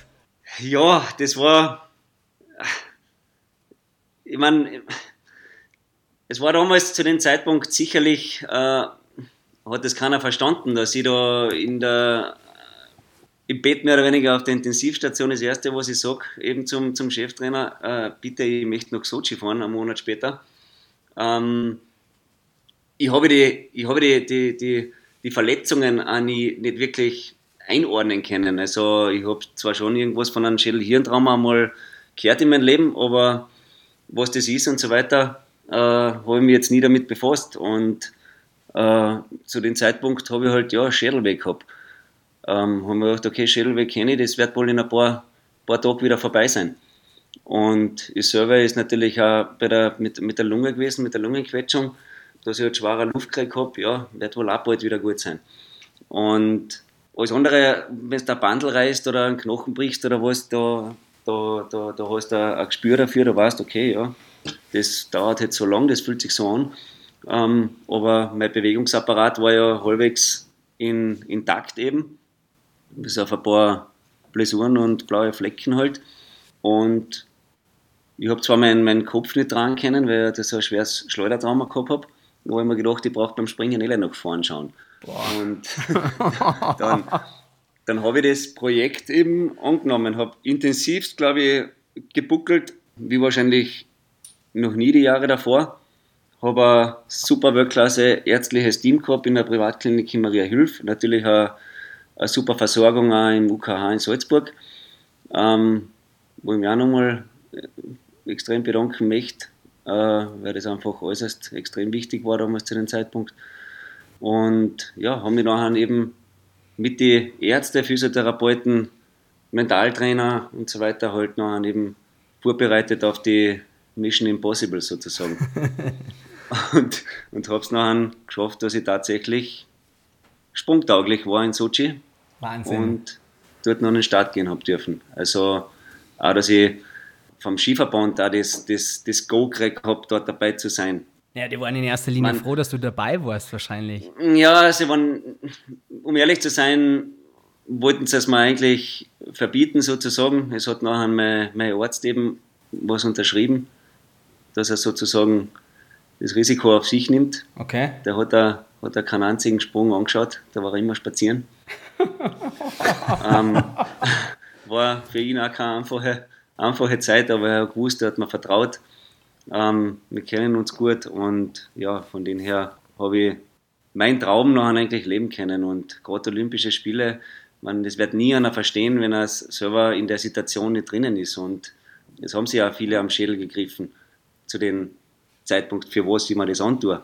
Aber ich habe davor zweimal Olympische Spiele miterleben dürfen. Es war als Kind für mich einfach schon immer das Highlight, wenn ich Olympische Spiele im Fernsehen anschauen habe können.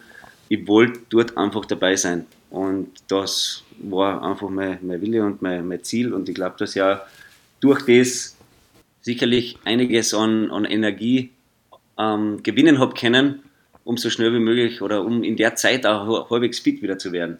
Dass mir das schon einiges gebracht hat, ja. Wahnsinn. Hätte aber, Einstellung dazu. Hätte aber auch schwer daneben gehen können damals und äh, dann. Ist es aber nicht. Hätte es Kritik gehakt. Nein, aber ich denke mir das gerade. Die Leute, die Leute wissen ja die Hintergründe nicht. Die wissen ja nicht, wie du geackert hast, dass du nicht, dass du nur nach vorn schauen kannst und nicht auf Zeiten. Die sagen sie, jetzt ist er da dabei und springt einen Schaß. Für die Leute gibt es genau. ja nichts anderes. Entweder ja. oder. Die sagen ja. ja nicht, mei, er ist eh gut kupft für das, wie er verletzt ist. Das ist ja die Leute ja. wurscht, ne? Als, für, Nein, als Österreicher ist man noch ein sehr, sehr positives Feedback eigentlich nach einer nach die Spiele. Also das war. Ja, klar, wenn man, wenn man gewinnt in Österreich, ist man der Held. Wenn man nichts reißt, ist man ja, der Loser. So, ja. Ja. Und dann hast du diese Saison auch vorzeitig beendet, bist mal kurz in Urlaub gegangen, hast dich dann trotzdem wieder im Sommer auf die nächste Saison vorbereitet, hast aber dann gemerkt, es geht nichts mehr. Im Urlaub bin ich nicht gegangen, ich bin ins Krankenhaus retour gegangen. Ah, wirklich? Okay. ja, ja. Ähm, Wie verrückt, ey. Jeden, jeden, jeden, jeden Entschuldigung, Tag, Thomas, aber das ist ja irre, was du da gemacht hast, was du da geleistet hast, wenn man das im Nachgang so bespricht. Also hast du nicht Angst gehabt, irgendwelche bleibenden Schäden davon mitzunehmen? Oder stell dir vor, die hättest da in, in Sochi jetzt nochmal nochmal zlegt. Was war dann passiert? Was, was du da für Risiko gegangen bist? Bist du dessen im Nachgang bewusst? Ja, stürzen hätte ich natürlich nicht dürfen, ja. Deshalb war ja auch der Plan, dass ich eigentlich nur auf der 90 Meter Chancen springen werde weil 90 Meter Chancen kann man relativ gut einschätzen. Da ist jetzt das Risiko nicht so immens, äh, weil der Luftstand und die Geschwindigkeit natürlich äh, nicht so groß ist. Konkurrenzfähig war ich halt auf der 90 Meter Chancen nicht so. Bin, glaube ich, drittbester Österreicher geworden. Weiß ich nicht mehr. Wir wissen es auch nicht mehr. Österreicher, keine Ahnung, wurscht. Auf alle Fälle habe ich dann auf der Großschanze nachspringen dürfen und dann eben im Team die Silbermedaille eben Wahnsinn. erreicht und das war, das war dann schon ein gewaltiges emotionales Gefühl. Vor allem, weil ich ja zu dem Zeitpunkt ja, im Auslauf noch eigentlich unten gestanden bin und mir eigentlich gewünscht hätte, einfach zack, Film anhalten, gib's mal einen Stuhl, ich möchte einfach nur da aufschauen auf die Chancen. Alles, was eigentlich da jetzt in den letzten Wochen passiert ist, einfach dankbar sein dafür, Revue passieren lassen, die Tränen sind mir aber gekullert, weil es ja, es war ja einfach eine irrsinnige Anspannung auch da für mich. Also es war jetzt auch nicht so, dass ich da jetzt umgehe und einfach da jetzt einen Oberhupf und der Freude habe dabei, äh, dass ich da dabei sein kann, sondern es war natürlich schon eine professionelle Herangehensweise und hat funktioniert und bin dankbar, dass ich die Chance gekriegt habe. Ja. Und danach bist du ins Krankenhaus wieder direkt gegangen. Die haben die versucht, wieder herzustellen. Genau, dann bin ich wieder zurück ins Krankenhaus und dann haben wir weitergearbeitet eben an, die, an die ganzen, am ganzen Bewegungsapparat. Und, und vor allem halt auch an, an, an der schwierigsten Ebene eben, an der mentalen Ebene. Da ist natürlich am meisten kaputt worden. Ähm, Dieses Grundvertrauen wahrscheinlich ins Fliegen, in, in, in den Sprung an sich so, ist wahrscheinlich total verloren gegangen. Das war komplett weg, klar, ja. Also es war auf einmal irrsinnig viel Angst da. Und das habe ich so nicht gekannt. Schon hier und da, dass du ein bisschen einen Respekt hast, eben so wie ich vorher erzählt habe, von äh, wenn der Wind eben von vorne, mhm. schräg von vorne kommt, dann sind schon natürlich Unsicherheitsgedanken vorhanden gewesen, aber so wie es da halt noch zum Schluss war, das war eigentlich noch, ein, nur noch äh, ein Kampf. Eben war äh, sehr, sehr anstrengend und ja, hat mir eigentlich mein meine Entscheidung nachher schlussendlich relativ leicht gemacht. Wann ist die Entscheidung endgültig gefallen, dass du aufhörst? Die Entscheidung hat sich dann eigentlich über, über den Sommer entwickelt äh, und ich bin nachher eben zu, äh, zum Trainingskurs nach Innsbruck gefahren. Das war eben Mitte September 2014. Also noch bin ich daheim gesessen. Mit der, mit der Lilly habe ich gespielt eben am Boden. Ja, dann sind halt einfach, habe ich mit ihr so ein bisschen geredet. Zugreden hat sie ja nichts kennen. War ein guter Gesprächspartner. ja, haben halt dann schon so meine Gedanken halt gesponnen und haben mir gedacht, okay, das könnte jetzt eventuell mein, mein letzter Trainingskurs werden und sie wird mir eigentlich nie so richtig bewusst Skispringen sehen. Und ja, bin da halt rausgefahren. Der Kutin Heinz war Trainer da zu dem Zeitpunkt, der hat ja in Pointen Alex abgelöst. Wir haben eine Trainingseinheit am Bergisel gemacht in der Früh, bin eigentlich recht passabel gesprungen. Dann habe ich aber gesagt, bei Heinz, einen Sprung darf ich noch machen, weil der vorletzte, der war nicht so gut. Der hat sich nicht so gut angefühlt. Ich habe gesagt, ja passt, machst noch einen. Dann ist immer eben, so wie es am Bergisel in Innsbruck halt ist, im Sommer gegen Mittag kommt immer mehr Wind. Ja, und dann ist mir eigentlich beim letzten Sprung genau das gleiche passiert, was mir am Kulm passiert ist. Ich habe den Sprung aber eben noch irgendwie abgerudert und bin in der Standen. Aber das war nachher eigentlich für mich der klare Punkt, wo ich nachher gesagt habe, wenn ich nicht den Griff habe, das Ganze zu steuern und es mir einfach, ja, dass ich wieder stürzen kann oder so und vielleicht nachher mehr passiert, das werden wir mein Leben noch nicht verzeihen und will ja meiner Familie nicht antun. Und habe gesagt, na, das reicht, ich höre auf, beende meine Karriere. Bin ins Hotel gefahren, habe mich vorbereitet eben, also habe zuerst daheim angerufen und habe gesagt, so, folgendes, ich fahre jetzt nach Stammsaufe, weil da haben wir am Nachmittag unsere Sprungeinheit gehabt und werde jetzt meine letzten Sprünge machen.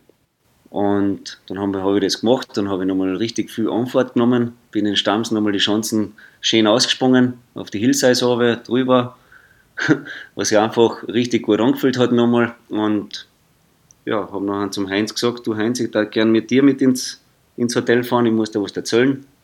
Ja, und dann habe ich es beim am Weg ins Hotel sozusagen gesagt, dass ich eben abreisen werde vom Trainingskurs und meine Springerkarriere sozusagen mit dem heutigen Tag beende.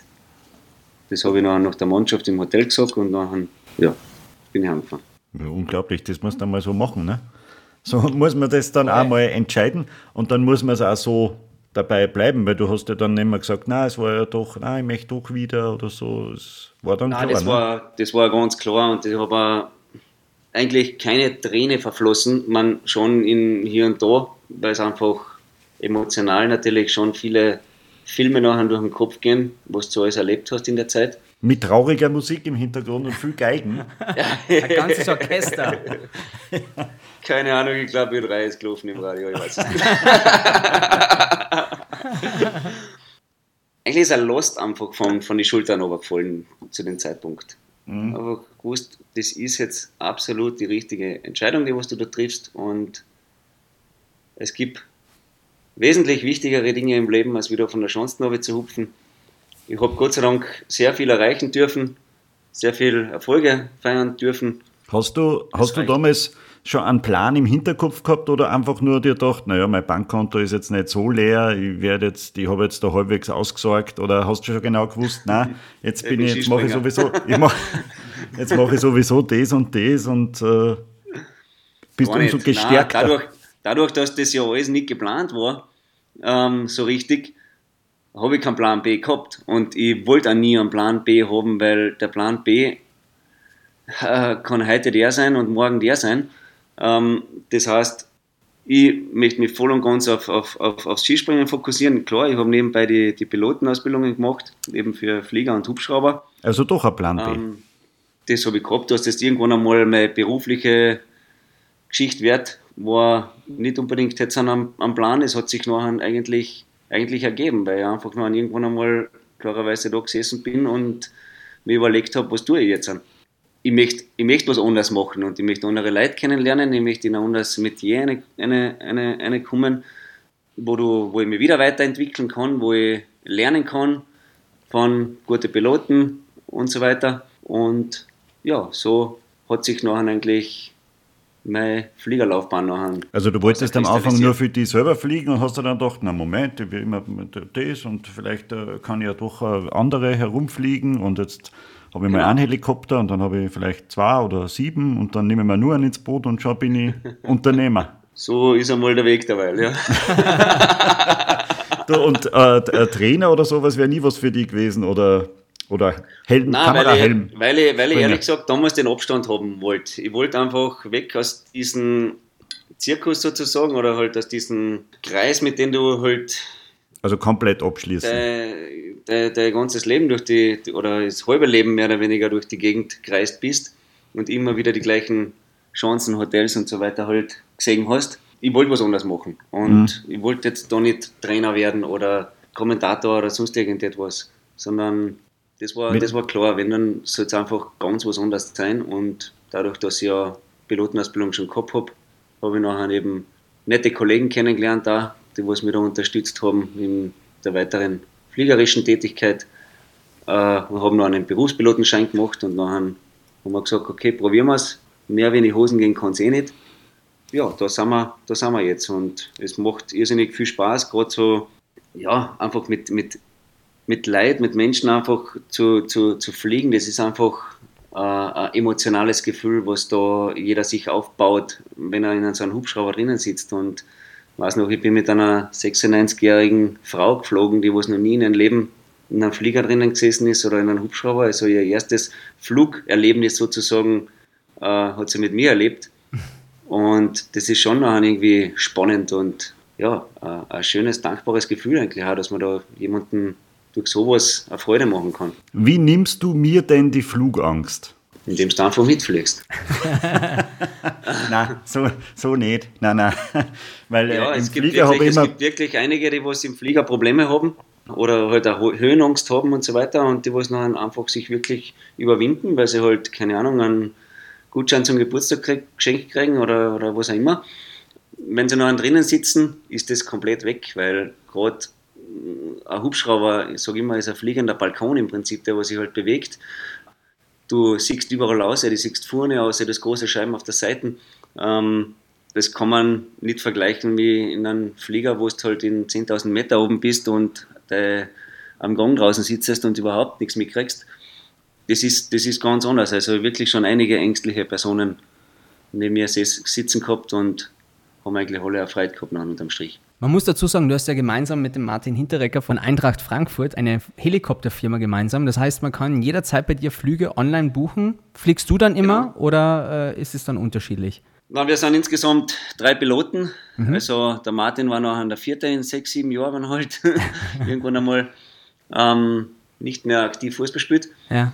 Aber momentan sind wir eben drei Piloten. Klar, fliege viele selber, aber es muss natürlich jeden Tag ein Pilot vorhanden sein, weil ich ja auch nicht immer ja, andere Termingeschichten auch noch habe, einige und halt viel unterwegs bin. Ja, von dem her brauchen wir natürlich jeweils Piloten, da, dass der, der Betrieb halt weiterläuft. Ja, du sagst, du bist viel unterwegs. Wie schaut denn deine, deine, deine Wochen so aus? Was machst du nur den Rest der Woche? Wenn ich nicht fliegen tue, meinst du jetzt, oder? Ja, ja. oder, oder im Büro sitze. Ja, Zwillinge, Zwillinge, hallo. genau, ja Zwillinge ist einmal natürlich die, die, die, die absolute Action jetzt an und ist natürlich eine sehr, sehr schöne Action. Sind sehr, sehr brav, muss ich sagen. Äh, er wart nur. Bis jetzt? Ja, ja, nein, ich sage ja bis jetzt. Momentan schlafen sie noch sehr viel und sehr brav.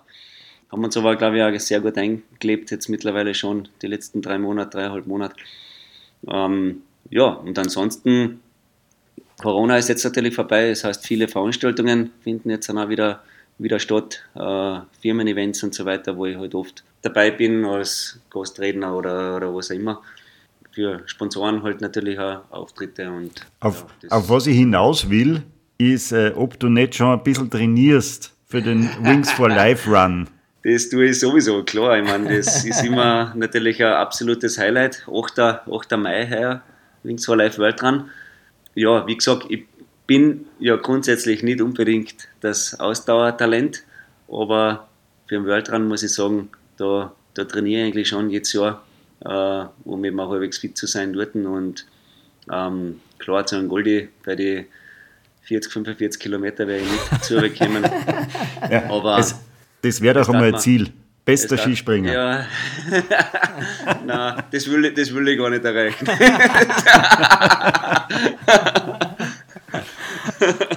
Eine der bester Hubschrauberpilot. Bester laufender Hubschrauberpilot. Hashtag Ex-Skispringen. Ja, das geht ja aus. Das okay. Aus. Wir finden eine Kategorie für die auf jeden Fall, Thomas. Genau. Eine der letzten Fragen bei uns im Podcast ist immer, was steht nur auf deiner Bucketlist? Ich meine, hey, hallo, du bist äh, 35 jetzt. da hast du noch einiges wahrscheinlich auf deiner Liste stehen. Wobei die wesentlichen Punkte hast du schon erreicht. Medaillengewinner, Papa, eigene Firma. Gibt es da überhaupt noch was? Da fragst du mich jetzt echt ein bisschen schnell. Also so richtige, mega große Ziele habe ich jetzt nicht, weil natürlich andere Sachen jetzt dabei absolut im, im, im, im, Vorder-, im Vordergrund stehen ähm, und mir die eigentlich schon sehr, sehr viel Zeit und Energie kosten, im positiven Sinne natürlich. Und ja, mal schauen, was in, in ein paar Jahren ist. Wie gesagt, die, die Lilly hat jetzt angefangen zum Skispringen, jetzt bin ich natürlich auch wieder öfters auf der Schanzen. Und vielleicht geht irgendwann einmal ein Weg auch wieder in diese Richtung, weil Abstand hätte ich ja jetzt dann eigentlich genug gehabt.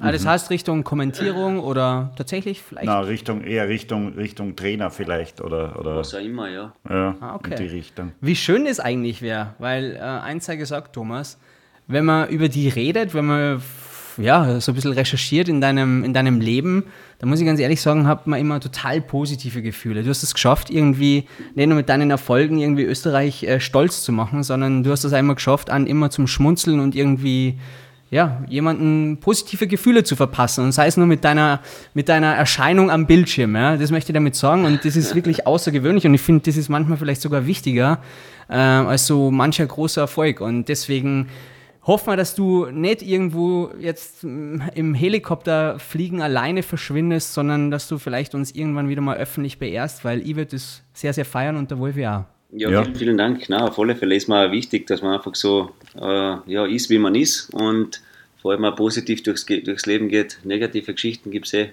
en masse und wichtig ist, dass man einfach das Positive daraus rausholt und, Und, dann, und, dann, dann geht es gleich viel einfacher. Und eins sage ich da, wenn wir dann zu unseren großen Live-Podcast-Auftritten fliegen, dann natürlich nur mit Genau, dir, ihr ne? wisst, ihr, ihr wisst, was mir erreicht. Gell? wie, du, wie, weit, wie weit geht denn so ein, so ein Helikopter jetzt da von Salzburg aus? Was haben wir denn da für Reichweite? ähm, kommt davon mit was an der Maschine, aber mit der großen jetzt zum Beispiel ja, 650, 700 Kilometer. Aha, ja, das, das geht sich aus. Das ist alles nur im deutschsprachigen Raum, das geht sich alles aus. Da, Ja, und, sonst da kann man, kann man ja bis halt Kroatien. gehen, weißt du, du kannst um die Welt fliegen, auch wenn du willst. Also das ist jetzt Ah Ja, ja, das stimmt, Budget- eine natürlich. Budgetfrage. Dann push bitte unseren Podcast auch ein bisschen, dann äh, sind wir auf jeden Fall, dann haben wir auf jeden Fall einen Deal, würde ich sagen, Thomas. Definitiv, ja, das passt. Wer nur Interesse hat und Hubschrauberflüge buchen möchte, wie findet man deine Seite? Auf thomasmorgensternhelikopter.com. Sehr gut. Wir sind gerade wir sind gerade im äh, in, in Homepage-Umbau, eben weil die Firma eben mit dem Martin gemeinsam äh, besteht ja erst seit Juli 2021, eben seit letztem Jahr. Und ja, jetzt machen wir gerade eine neue Homepage eben. Das ist noch ein www.dmh-helikopter.com. Also Thomas Morgenstern, Martin Hinteregger. Steht TMH, ist, das M ist überlappend doppelt. Sehr einfallsreich. Und da, Das ist ja ein lustiges Gespann. Wie habt ihr zwei euch kennengelernt? Das wollte ich auch noch fragen, ja. ja, Hinti ist Kärntner, äh, kommt aus, aus Siernitz. Wir kennen uns ja früher von, äh, vom Segen mehr oder weniger von, von seiner äh, Red Bull Salzburg-Zeit. Ähm, und ja, wie gesagt, er, er ist selber eben Pilot oder am Weg zum Piloten, weil er halt immer so gern Bergdoktor geschaut hat. Lustig, der, der nächste. Diese Ja. Sendung schauen so viele Leute. ja, Der Wahnsinn. das sind ja herrliche Bilder, oder? Ja, total. Auf jeden Fall. Genau. Und er Sabine möchte noch Petzl ist ja auch. Hubschrauberpilotin. Ja, Genau. das war Medikopter, aber. Ja, das ist ja wurscht, das war, davor, das war der Vorgänger. Ja, ja und er, er möchte noch auch irgendwo ein, ein Standbein haben, wenn er, wenn er aufhört zum, zum Fußballspielen. Also äh, ja, nur in Tag eine leben ist halt auch keine Herausforderung. Und so möchte er halt jetzt dann schon einmal was aufbauen, wo er sich wiederfindet, was ein Tag. Und ja, wir passen da, glaube ich, ganz gut zusammen. Und Das kann ich mir vorstellen. Dann hat er mir gefragt und ich habe natürlich gesagt, ja, klar, wenn wir nicht zu zweit einzeln das Ganze umherum machen, in den schwierigen Metier, machen wir es gemeinsam, dann ja, kommen wir sicher leichter Schritt für Schritt weiter. Sehr, sehr cool. Wir werden auf jeden Fall auf die nochmal zurückkommen. Vielleicht machen wir doch, Wolfi, bevor wir unsere Lese- oder Podcast-Tour machen, glaube ich, müssen wir mal privat fliegen, definitiv. Ich glaube, der Thomas kennt ein paar Genau, gute machen wir- Spots machen in wir, machen, wir, Österreich. machen wir einen Podcast aus dem Hubschrauber. Ja, das ist das Follow-up dann sozusagen. Äh, Thomas, warte mal kurz, ganz kurz, hat schon mal wer gespielt im, im Helikopter? Fliegst du so, so wild, dass man sie dann auch vielleicht einmal anspeibt? Nein, wir fliegen natürlich nicht wild. Ach so, Wir, okay. machen, wir, machen, wir, machen, wir machen keinen Kunstflug, sondern wir machen einfach einen schönen Rundflug zum Beispiel Okay. oder halt einen Personentransport von A nach B. Speibsackel habe ich bis jetzt nur einmal gebraucht oder hat ein Passagier einmal gebraucht, ja. Mhm, Weiß aber nicht, bis heute nicht warum, aber Schlecht Am gegessen fliegenden, am fliegenden Balkon. wahrscheinlich. Ja, sehr gut. Am fliegenden Balkon, ja genau. Tausend Dank für deine Zeit, Thomas. Danke für diesen Einblick in dein Leben. Das war Ja, höchst interessant. sehr, sehr wir hätten gerne. so viele Fragen und konnten nur ewig weitermachen. Wir kommen nochmal auf das Angebot drauf zurück, dass wir im Helikopter nochmal mit dir Podcast-Folge machen. Unbedingt, ja, das hat mich freuen. Ja. Super, hey, dann liebe Grüße nach Kärnten, liebe Grüße an die Familie und wie gesagt, der große Appell an dich, komm zurück, wir vermissen dich, ja. Danke, danke. Macht es gut, ciao, bitte. Wolfi, Live Goal auf jeden Fall. Ich hoffe, dass wir unsere große Podcast-Reise durch Österreich und Deutschland noch machen, mit Live-Podcasts in jeder Stadt und mit einem Transport von Thomas Morgenstern. Schön im Hubschrauber. Ah, ich wäre vielleicht fragen, ob er nicht äh, irgendwie die neue S-Klasse nur lieber fahren will. Auf der Straße wäre es mal lieber. Du kleiner Schisser. Hast du echt so Flugangst, ja? Mm, Na, ja, doch, massiv. Aber ich habe mit dem Thomas noch ewig weiter quatschen können. Ich habe noch so viele Stichworte da auf meinem Zettel. Ich meine, sein weitester Sprung war 232 Meter. So lange kannst du nicht mal joggen, bitte. Nein, äh, 232 in, in meiner derartigen Verfassung müsste ich da sicher eine Pause anlegen. Mir auch noch interessiert, ob äh, KHC oder VSV als Kärntner natürlich. Ja. Aber äh, der nächste Podcast kommt bestimmt, verstehst Lieber Thomas, an dieser Stelle nochmal vielen Dank. Liebe Hörerinnen und Hörer, wir Du hoffen. weißt was, Entschuldige, Entschuldige, Ja? jetzt, äh, bevor ich es vergieß, vielleicht sollten wir auch ein bisschen für den World Run trainieren. Wir zwar. In meiner schnupfigen Verfassung und Ja, du, du und du bist- Ausdauer-Lusche.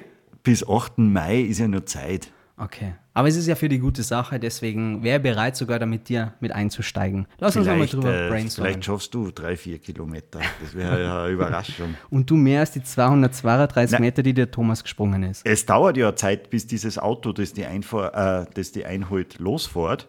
Aber ich glaube immer, wenn ich mir das dann im Fernsehen anschaue, ich könnte nicht einmal so lang laufen, wie das Auto, bis das Auto startet. Das, das, das fährt nach einer Viertelstunde los oder nach 20 Minuten.